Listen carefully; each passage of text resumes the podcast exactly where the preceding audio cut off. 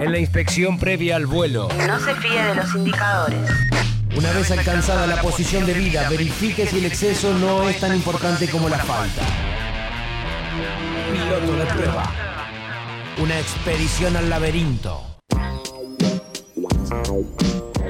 Bueno, indicadores, dice nuestro separador, y los indicadores económicos que venimos compartiendo semana a semana en nuestros diálogos con Juana Hielo, eh, no mejoran, más allá de que, eh, bueno, desde el gobierno se sigue diciendo que van a dejar un país en mejores condiciones que el que asumieron en 2015.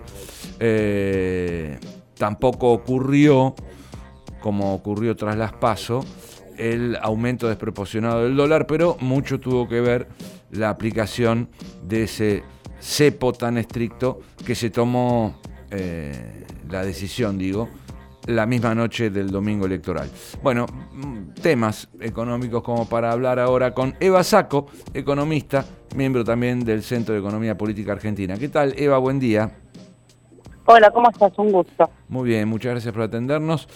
Eh, justamente con, contigo hablábamos el domingo eh, en, la, cobertura especial que hicimos de las elecciones, imaginando, ¿no? Este, tras el resultado electoral que podía pasar con la economía y hablábamos de esto, que lo, urgente, o al menos lo inmediato, era contener el dólar.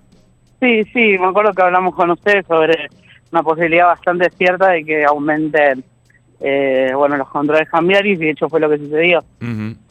Eh, uno se pregunta ahora y viendo el resultado, ¿por qué se esperó tanto? no Porque eh, no solo se contuvo y se ha achicado la brecha entre el dólar paralelo, el dólar oficial, sino también hasta ha comenzado a bajar la tasa de interés.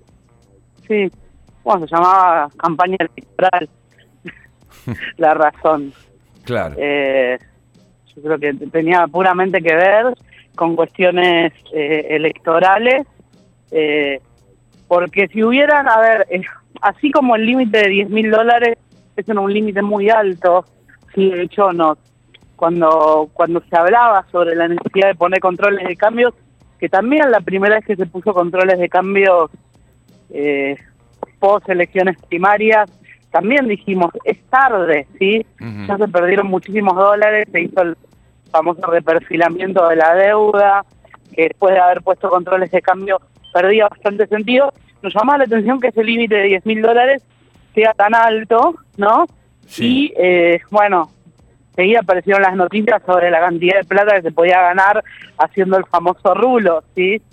Eh, de hecho, bueno, seguramente a la gente, mucha gente que, que habrá, que, que debe estar extrañando esa posibilidad de ganar tanta plata en poco tiempo.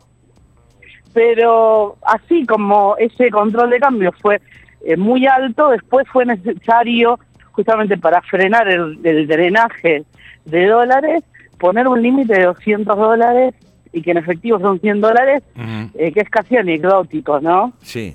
Eh, y, poner controles de cambio estrictos, yo también creo que el domingo lo hablé con ustedes, no es una noticia eh, que genere, digamos, que, sea buena, ¿sí?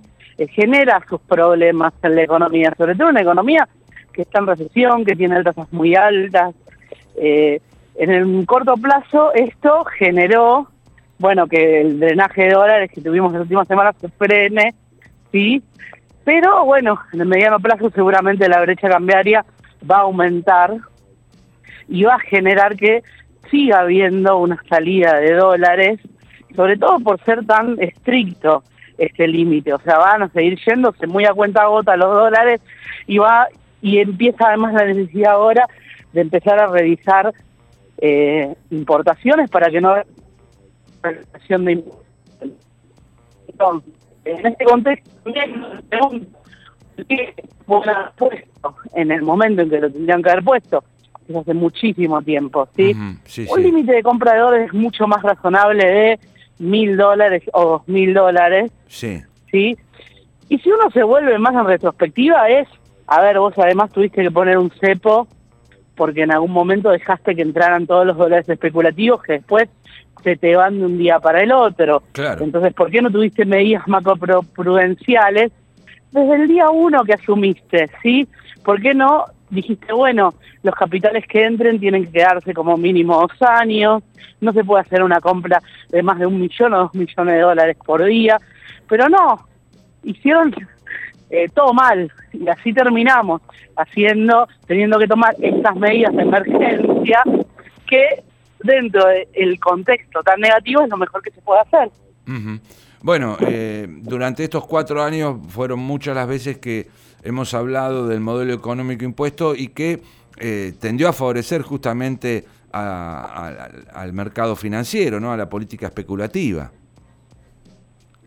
más que a la productiva. Es un, sí, es un modelo, digamos, el problema de base es el modelo económico, no otra cosa.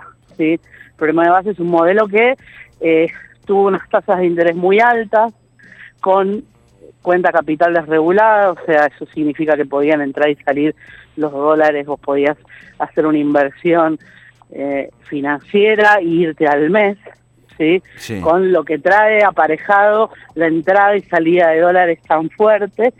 Eh, y ese modelo además, ¿sí? de que es un modelo que es explosivo, por todas las cuestiones que te estaba comentando, sobre todo si vos no tomas ningún tipo de resguardo eh, de lo que se llaman las medidas macroprudenciales, ¿no? Eh, si no tomas ningún tipo de resguardo, este modelo es, además de explosivo, es peor, ¿sí? Y en 2018, cuando el modelo da muestras de agotamiento, en vez de eh, decir, bueno, vamos a cambiar el rumbo, ¿sí? Por ejemplo, establecer en ese momento un control de cambios con un límite razonable, empezar a bajar las tasas, ¿sí? Y poder apostar más a la producción, no, se hizo todo lo contrario. Se acudió al Fondo Monetario Internacional, se redobló la apuesta y se puso una tasa mucho más alta. Y bueno, así estamos como estamos, ¿no? De una crisis que arranca eh, financiera, ¿no? Porque la crisis de la economía real arranca mucho antes, desde empiezan con los tarifazos, con la caída del salario real. Pero la crisis financiera que arranca en el 2018, en agosto del 2018, cuando los mercados de capitales nos sueltan la mano y se acude al Fondo Monetario. Y bueno, la situación se fue agravando y seguimos con una crisis y ahora no solamente endeudados, sino que aumentamos la deuda 50 millones más y con el Fondo Monetario Internacional, 50 mil millones más. Claro.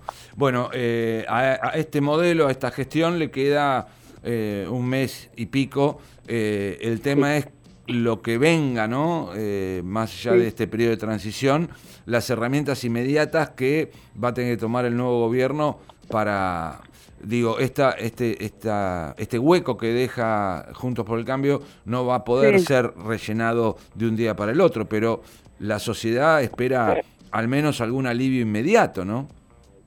Sí, a ver, las respuestas que te doy son las mismas respuestas que te di el domingo. Sí. Lo más urgente eh, tiene que ver con eh, sostener eh, la comida de la gente. Sí. Todos los sectores más humildes, eh, los precios de los alimentos lo estamos viendo, ¿no? Eh, que siguen aumentando y además ahora están haciendo todos los aumentos que hubieron, aumentos precautorios, ¿sí? aumentando por las dudas.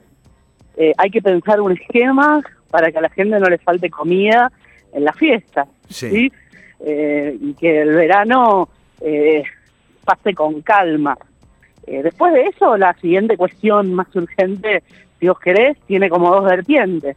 Por un lado, esto que se habla del, del acuerdo social, del consenso social, ¿sí? una mesa de negociación donde todos los sectores se tienen que sentar, sí, pero no solamente los eh, con los empresarios y los trabajadores, también se tienen que sentar los formadores de precios.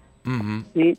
Eh, y se tienen que, que sentar todos los formadores de precios, los que producen alimentos, eh, las empresas energéticas, eh, las petroleras, y tenemos que ir hacia una situación donde eh, el equilibrio sea sustentable y genere crecimiento económico. Los precios están todos, precios relativos, ¿no? Están todos absolutamente desequilibrados y necesitamos que urgentemente el salario gane poder adquisitivo en relación a alimentos, en relación a tarifas y en relación a transporte, que son básicamente los productos más productos y servicios más básicos, ¿sí? Eh, y que más le están complicando la vida a la gente. Pero paralelamente a eso, tenemos acá de cara al nuevo gobierno la renegociación de la deuda externa. Sin renegociación de la deuda externa, que necesita cumplir con dos características. Por un lado, tiene que haber una fuerte reducción de intereses y de capital. Si no hay una reducción de intereses y de capital, va a ser muy difícil que la carga de esa deuda sea justamente consistente con el crecimiento económico. Pero por otro lado, tiene que ser rápida, ¿sí? Difícil congeniar estas dos cosas, ¿no? Sí. Porque si yo te digo, bueno, vamos a arreglar y te pago lo que quiero, es rápido, pero después no es sostenible que vos puedas pagar eso. Eh, pero tampoco la economía argentina eh, tiene las espaldas como para estar, no sé, dos años renegociando y poder bancársela. No estamos en el 2002, donde tuvimos la suerte de tener el boom de las commodities, superávit comercial y decir, bueno, tenemos acceso a los mercados totalmente cerrados, pero no importa porque nos bancamos con el superávit comercial la recuperación.